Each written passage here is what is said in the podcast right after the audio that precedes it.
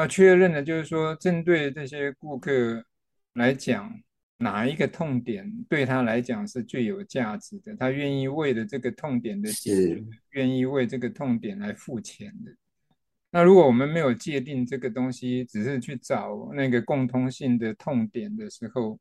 其实有的时候你会解解决一些痛点，但是其实是这些顾客其实并不见得是在意的。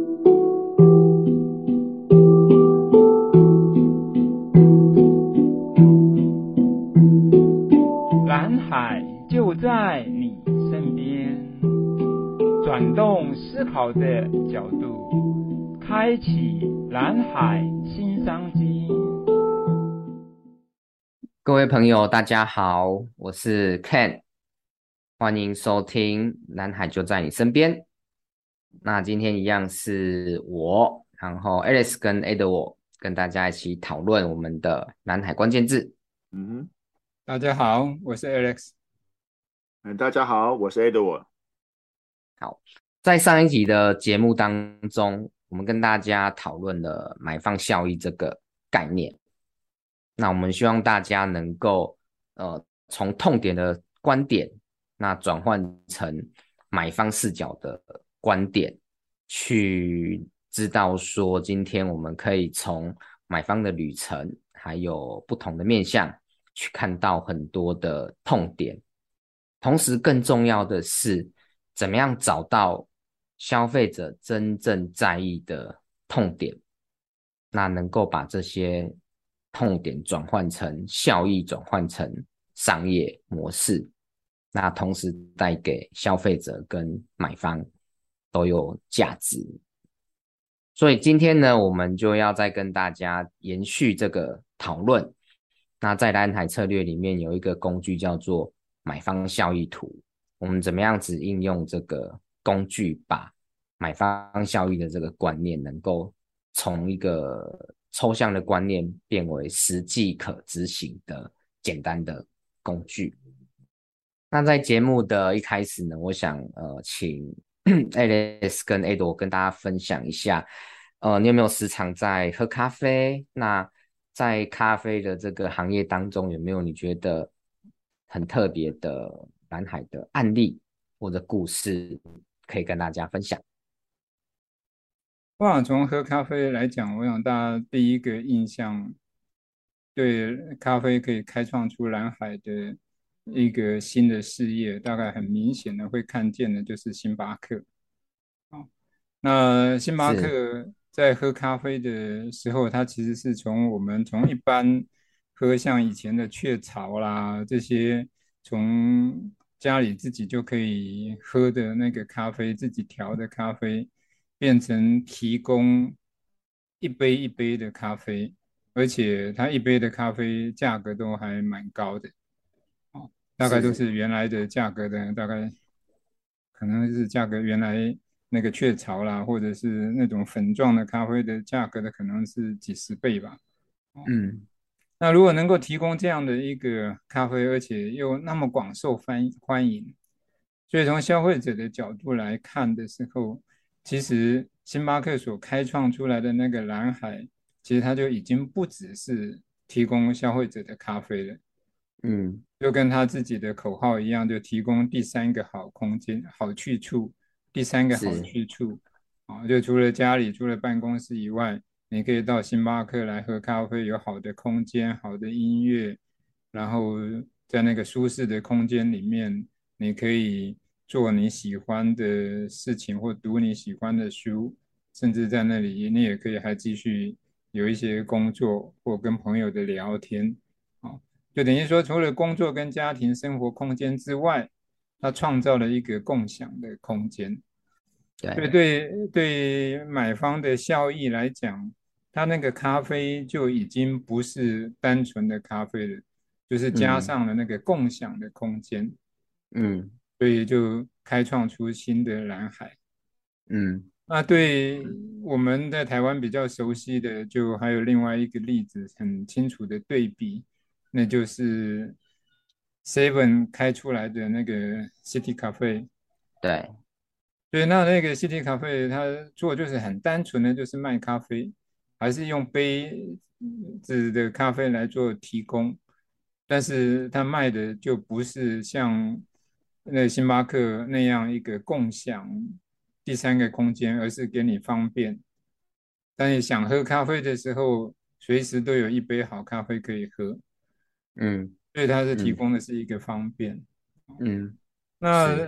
对于我来讲，我还看到了一个咖啡店，就是在猫空的山上有一个咖啡店，就是一个猫空间。对。但是那个猫空间卖的咖啡，其实它就不单纯只是卖那个咖啡，而是一个环境。嗯嗯嗯，所以你那里可以观赏台北市的夜景，然后可以看到台北市的那个空间。那我让我印象最深刻的是以前在和平东路，嗯，那个应该是在和平东路跟那个新生南路口附近那里。那以前有一个大楼还没有拆掉，之前有一个围墙，那围墙旁边有一个。人在那里卖咖啡，他把那名字叫做“赏味咖啡”。嗯哼，那网络上当时还蛮红的，就是有人真的会开车去跟他买咖啡。是，但是他卖的咖啡是什么呢？哦，虽然他手冲的咖啡也还蛮不错的，但是他不单纯是一个咖啡，而是他一个人为了他自己的身体，然后他的家庭在继续的奋斗。嗯，对，他的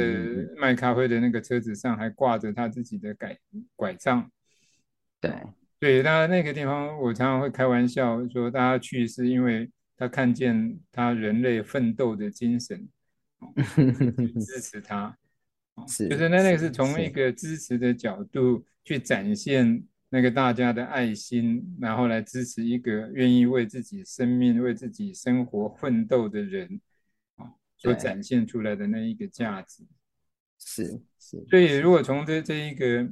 角度来看，虽然单纯的看到一个咖啡，但是它有很多不同的买方价值。嗯，我觉得在这个地方是可以让我们有很很多的角度可以来思考。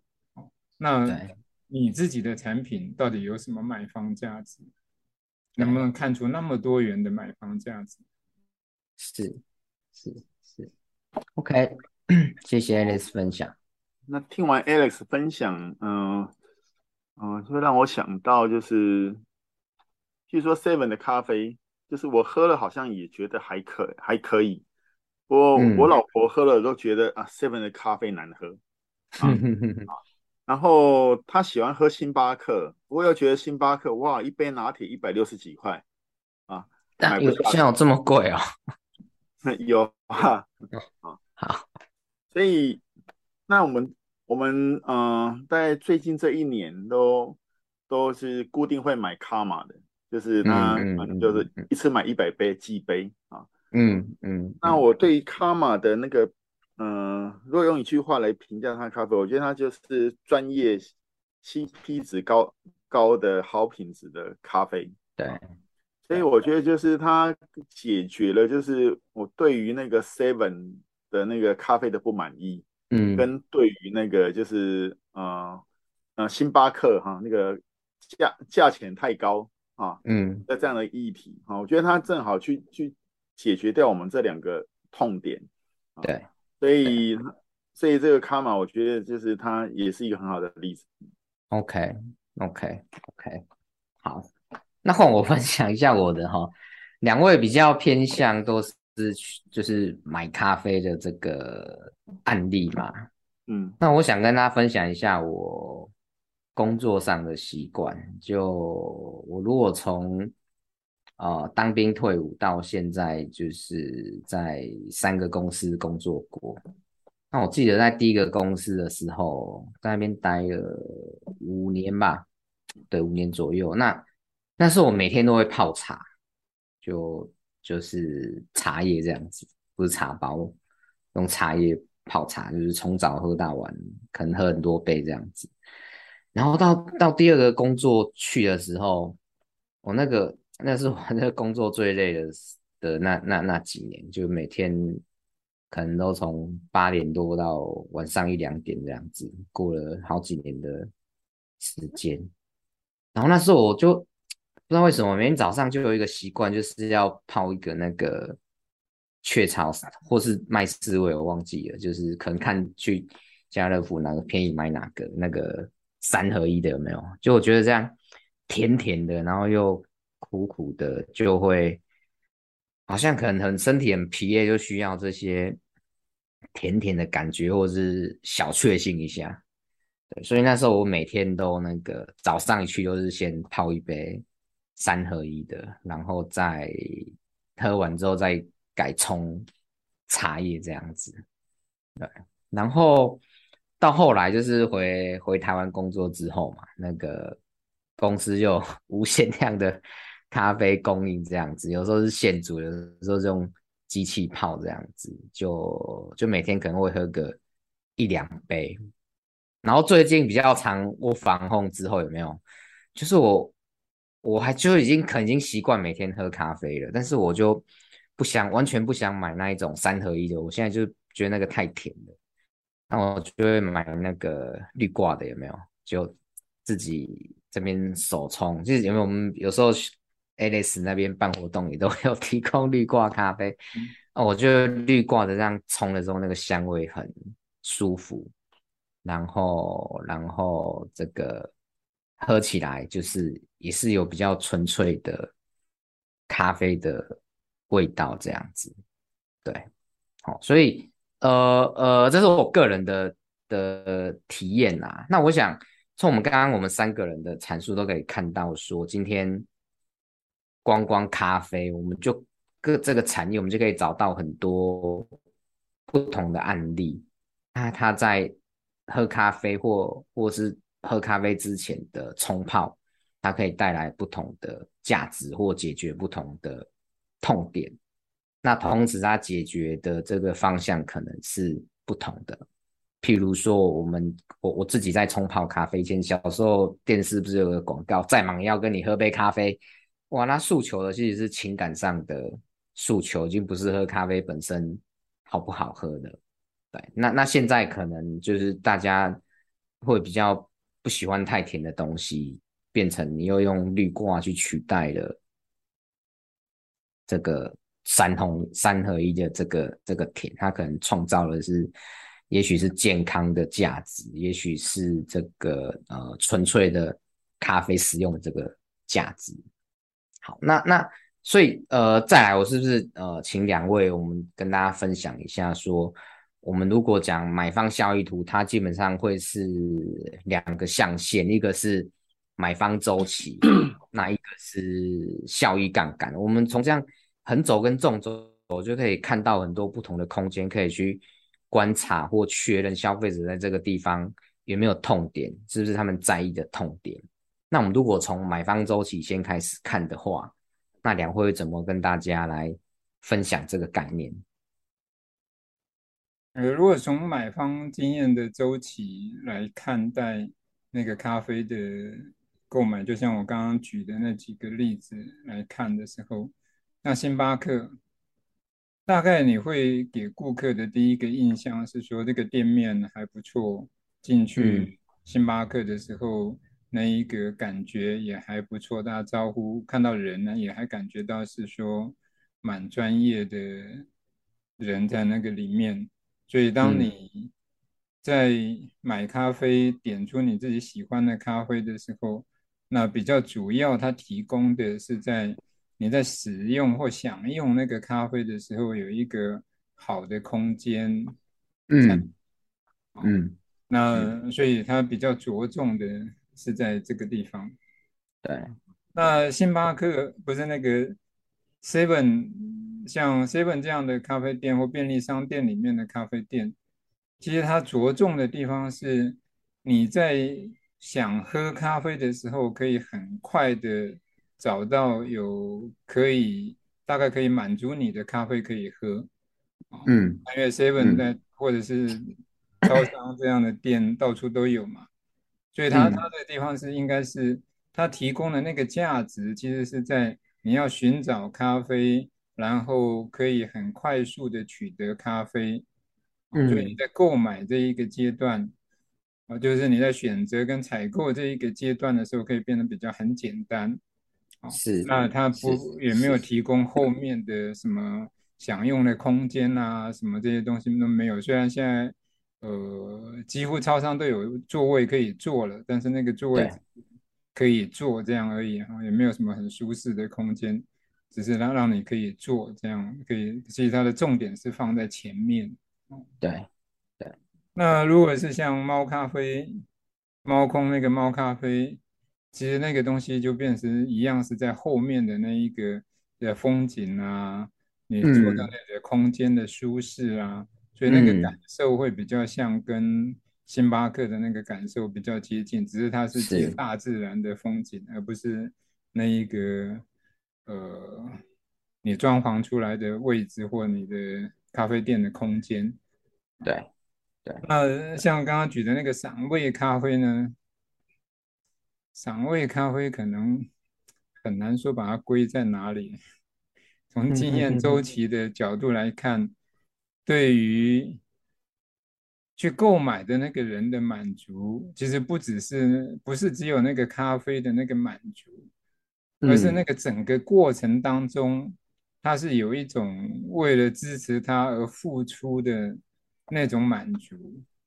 是，好，所以那那个价值就不是只有单一个经验周期，说我在哪一个点上特别有感觉，而是整个事情带来的那个价值。对，所以所以如果我们从买方效益或买方的价值来看的时候，其实它那个产生可能在买方经验周期的某一个阶段，啊，也可能像刚刚讲那个赏味咖啡，是因为你走过这整个阶段。呈现出来的综合性的东西，那就已经是完全超越了咖啡它本身。对，就是从我刚刚举的例子来，如果用买方经验做起来对应的时候，大概是这种感觉。嗯嗯嗯嗯，OK OK，谢谢 Alex。那呃，我我觉得就是在在买方效益图的买方体验周期上面，当然在。呃，教科书里面就是会有一个六大六大阶段嘛，那当然它是有弹性做调整的。不过我想我们可以初步把它分解成就是使用前、使用中跟使用后，这样也许听众会比较好理解。所以刚包括刚刚提到的呃 Seven 的 CT 咖啡或卡玛的咖啡的外带。或者是呃，我去我去购买这个绿挂啦，或者是是三合一的这个，这就是比较偏向使用前的一些买方效益的价值。那在星巴克喝咖啡，然后在路易莎喝咖啡，或是很多很特别的咖啡馆去喝咖啡，就是使用中的一个一个一个价值。那那。后后半段呢，譬如说是辅助或搭配，我们可以看到刚刚呃，譬如说这个那个那个呃，行动咖啡车，海边的行动咖啡车，或者是有些餐厅它可能搭配的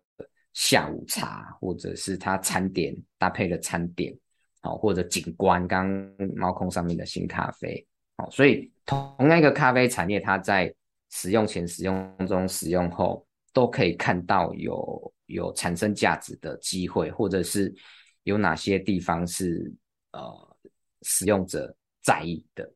那那我们这边就是想要跟大家分享，就是我我我们在看一个一个一个产品或产业，好，要去找到往前跟往后去看一下，它还有没有哪些地方是可以对消费者产生价值，或是目对目前消费者来讲，它是有痛点存在的。我觉得这个这个痛点就是 我们在上一期其实也讨论很多了。那既然在、嗯、既然讲到买方效益哈，我觉得如果从那个呃蓝海的工具，就是买方效益图里面，它有谈到就是六个买方的效益啊。嗯，一个是顾客生产力啊，嗯，这是哪个阶段是顾客生产力最大的障碍啊？从这个地方去探索痛点，嗯、然后。另外一个是简单啊，嗯、就是呃，去探索，哎，那在就是你刚刚说使用前、使用中、使用后哈，哪个阶段最简单的这样的一个程度构成最大的障碍？嗯、那另外一个是便利，嗯啊。嗯嗯，嗯那哪个阶段对于便利啊构成最大的障碍？那再就是风险，对啊，对，然后一个是乐趣形象，然后最后是一个是环保啊，是等于说呃，从蓝海的工具里面，它是很有结构性的。从就是呃客户的旅程哈，就是呃使用前、使用中、使用后的这样的一个客户旅程的这六个效益的杠杆里面啊，很结构性的去探索，就是客户的痛点，那进而去去展开，就是那如何我们可以消除这个痛点，产出客户的价值，是是。所以，所以，呃，哎，那个 Ed 我提到的六个效益杠杠杆，我们就会把它放成是买方效益图里面的纵轴。我我们都讲客户旅程是横轴，那六个效益杠杆就是所谓的纵轴。所以，我们把咖啡的例子拿来做映照的话，像刚刚的 Seven 的 City Cafe，它提供的是便利的价值。那这个呃三合一或滤过，它提供的是简单的效益杠杆。那再搭配景观啊，这个这个或是海边的行动咖啡车，它提供的是一个乐趣的的价值。所以我想我们可以用这样子的的案例的对比，来让大家再看到说，呃，任何一个产品它都可以从六个面向。去观察、去确认有没有痛点存在，可以去消除、可以去提升效益的。那这样子，我们就是任何一个产品，我们同时去把它的横轴跟纵轴展开，那通常就会有至少有六乘六三十六个空间的机会去，去去确认它是不是可以产生效益，帮助消费者这样子。对，在在这这边呢，可能要连接一下上一期我们谈到的是说，我们在看到从蓝海的角度来看痛点的时候，也是希望能够从痛点能够转成买方效益。对，那在刚刚在 Ken 跟 Edward 在简说明这一个买方效益图的横轴跟纵轴的时候，同时也用用到了痛点跟买方效益。所以在你们的经验里面，你们是怎么区分那个痛点，然后怎么由痛点去转换成那个买方效益的呢？我的经验里面，就是在探索这个买方效益图的时候，就是，我们会从就是不同的客户啊的那个观点里面，然后呢所收敛出来的这些痛点，然后来看看说，那这些痛点里面有没有哪哪。哪几项痛点，当我们能够去把它解决了，就会产就会产生就是最多的那个客户的价值啊，就这能够产生，就是从里面去找出，就是嗯这些不同的客户里面哈、有没有哪一些共同的痛点，然后当这个痛点有解决了之后，能够产生最大的价值啊，我觉得这个是在嗯就是啊找出痛点的这个。的这个方向啊，那第二个就是那这个痛点就是那当当我们能够去解决它，然后能够产出最大的效益啊，那这个部分的话就是可能透过透过集体的讨论，然后连接到就是我们我们公司的产品要创造的价值是什么，然后从这里面来做深度的探索。嗯哼，嗯，那不知道 Alex 有没有什么补充？所以 Edward 的讲法里面其实就涵盖了 Edward 的讲法里面其实就涵盖了几个面向的东西的哈。第一个就是说，这个买方效益图，原来我们在做的时候，背后还有一个东西，就是有顾客的族群。嗯嗯，有不同的顾客族群，其实他的那个痛点可能会不太一样。对，那所以有不同不不同的顾客族群，他所强调的那个痛点可能不见得会一样，所以我们要从那些痛点里面变成买方效益。如果从我们要做的蓝海或做的价值创新的机会，其实是会要看说哪一个痛点的解决是可以解除比较多的顾客族群的共通性的痛点。那如果在这个地方可以这样做，那解决那个痛点的那个效益就会比较大嘛，哦，嗯，但是在这个之前，其实是还有一个东西是要确认的，啊，确认的就是说，针对这些顾客来讲，哪一个痛点对他来讲是最有价值的，他愿意为了这个痛点的解决，愿意为这个痛点来付钱的。那如果我们没有界定这个东西，只是去找那个共通性的痛点的时候，其实有的时候你会解解决一些痛点，但是其实是这些顾客其实并不见得是在意的，嗯，是，啊，所以就可能会走走到一个误区里面去，啊，所以我会觉得你要从痛点里面要转成买方效益，这一个过程其实是要从顾客的角度来审视他，嗯。哪一个痛点是他真的痛点，而且他觉得这个痛点解除对他很有价值，他会愿意为这个痛点来付钱。Alex，那我们怎么去确认说今天任何一个痛点，那那不管它共通性大不大，就是消费者愿不愿意为这个痛点付钱，这个要怎么确认？所以这个就是在上一期我们也特别一直在提到的，你要进入顾客的情境，要去跟顾客的互动，嗯、然后实际的去观察这个顾客是不是真的在这里会痛。是是，所以在这个地方就就不是我们只是在教室里面说讨论讨论这个就完事了。如果只是这样的话，那跟我们过去所做的那个市场调查没两样啊。对。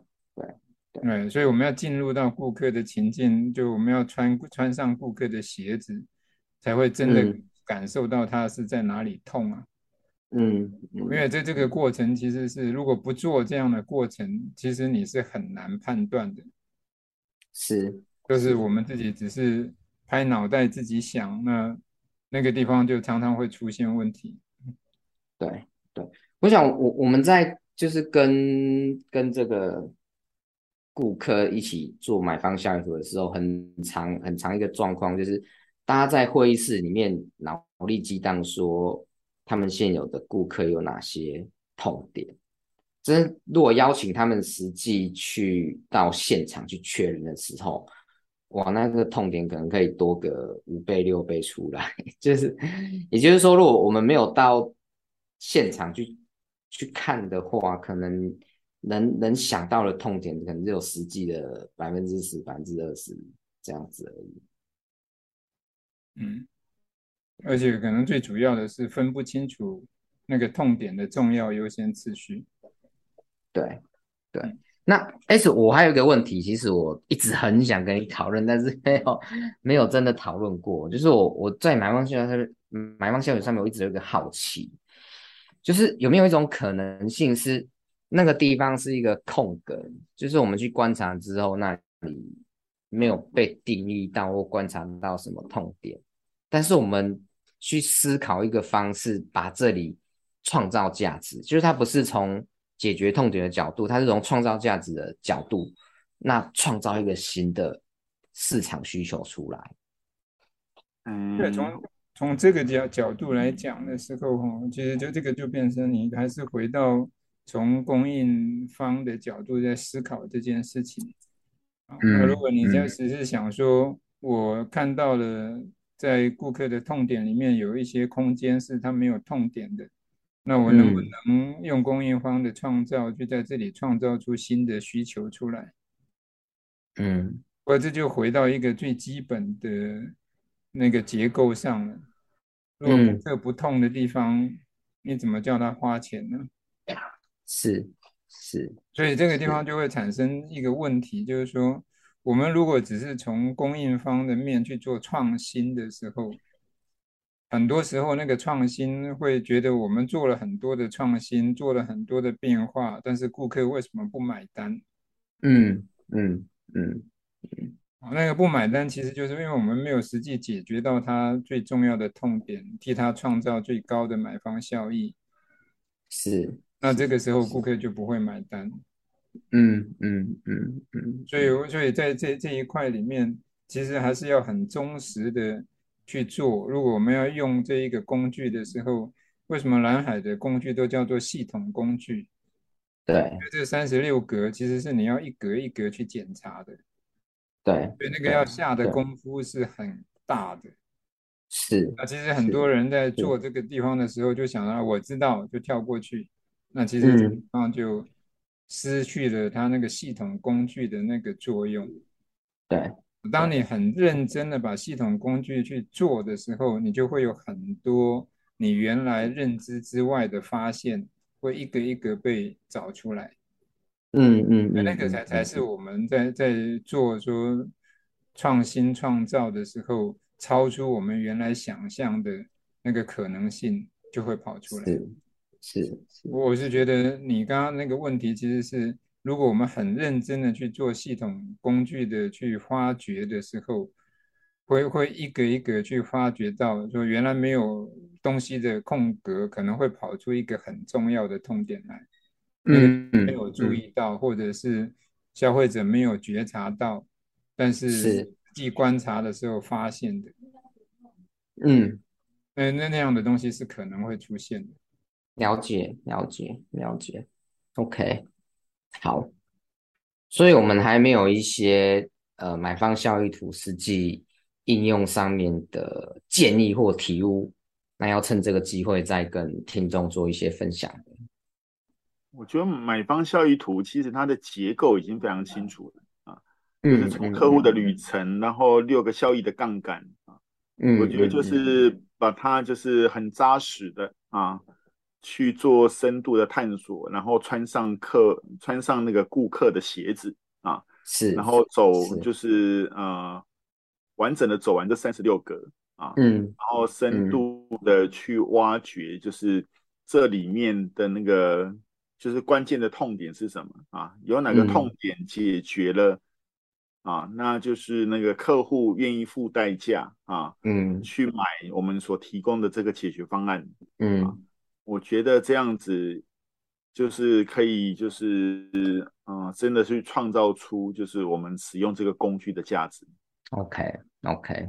好，谢谢 Edward。那我想我们今天的讨论蛮有趣的。我们从咖啡的案例开始，那跟大家分享了买方效益图里面的横轴跟纵轴。横轴是买方的旅程，我们要从使用前、使用中、使用后每个地方都去看待。然后纵轴呢是买方效益，那不管在效益杠杆，那不管在呃买方旅程的哪一个阶段，都可以去检视它的六大效益杠杆这样子。我觉得有一句话大家也是耳熟能详哈，就是 No magic, only basic。那我在第一次接触买方效益的时候，我觉得这个工具还蛮 枯燥的，然后蛮累人的。但是随着呃应用的机会跟经验越来越多，发现这个东西是非常非常非常实用的一个工具。我们如果使用这个工具，我们可能会花更多的时间去在呃观察确认使用者的痛点，甚至要访问不同族群，观察不同族群的痛点。哦，但是这个基本功产出来的结果。可以让我们真的去找到消费者愿意付钱去解决的痛点，那能够让我们在呃产品或或服务的策略上面重新去规划调整，那能够创造出呃存在但是还没有被定义的这个蓝海空间跟蓝海机会，我想真的是一个非常实用的工具。所以最后呢，也想请大家可以。做个练习，也许你有在喝咖啡的习惯，也许没有。那建议你，你常去的这个呃，不管是咖啡厅，或是你使用咖啡的方式，或者是你去观察看看人家怎么样喝咖啡、消费咖啡的，那试着把他的消费的旅程写出来。那试着去观察它的六个效益杠杆，你也许会找到很多存在但是还没有被定义的痛点，那也许就是未来的新的咖啡的蓝海。好，那我们这两集呢，关于买方效益的分享，我们就到这边。我们上一集跟大家分享的是观念。那这一集跟大家介绍的是工具，那希望的能够对大家有一些呃思想上面的触发。好，那我们今天的蓝海就在你身边的蓝海关键字买方效应就到这边，谢谢大家的收听，谢谢，拜拜，拜拜，拜拜。